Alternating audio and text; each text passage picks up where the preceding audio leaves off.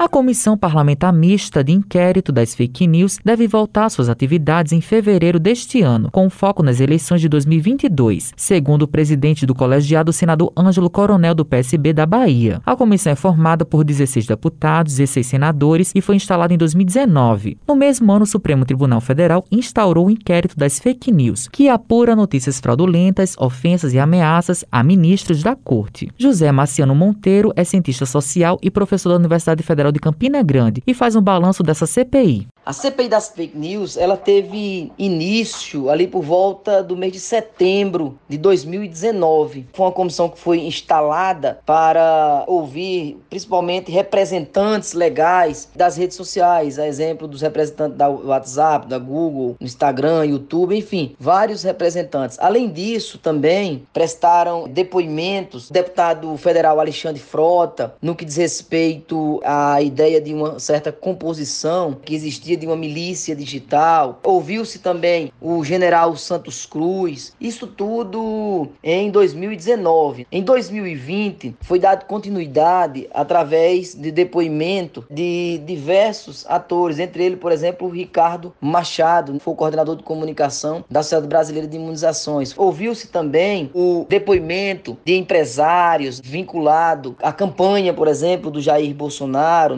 o próprio Marcos Aurélio Carvalho, que é sócio da agência de marketing foi também ouvido. Enfim, foram várias pessoas, vários agentes públicos e empresários que foram ouvidos para tentar construir argumentos acerca de como se deu esse processo em 2018 da disseminação de notícias falsas. Gonzaga Júnior é sociólogo e analista político e destaca com a importância desse debate neste período. A importância desse debate nesse momento, primeiro porque ele expõe uma fragilidade atual da nossa sociedade, que é a utilização das redes sociais, onde as pessoas acreditam, ou boa parte delas, acredita que pelo fato de estar por trás de uma conta digital, ela não muitas vezes responde por aquilo que ela publica, por aquilo que ela divulga ou por aquilo que ela compartilha É preciso que as pessoas compreendam que espalhar notícias falsas é crime e tem penalidade. Então, talvez a CPI ela surge e aparece nesse momento, principalmente de radicalização de extremistas ali, patrocinado principalmente pela extrema direita no Brasil hoje, que os resultados eles terão um fim possivelmente no resultado da eleição. Iverson Iório, especialista em redes sociais, fala como as pessoas podem identificar as fake news. A identificação de uma fake news ela começa pela atenção do usuário, principalmente em um ano como 2022, que é um ano de eleição, onde nós provavelmente seremos bombardeados por informações e notícias em nossas redes sociais. Nós precisamos estar atentos para checar tudo, a informação, a fonte dessa informação, quem enviou é confiável, não é, mesmo que seja um parente em um grupo de WhatsApp é extremamente necessário essa checagem. Matheus Silomar para a Rádio Tabajaro, emissora da EPC, empresa praibana de comunicação ação.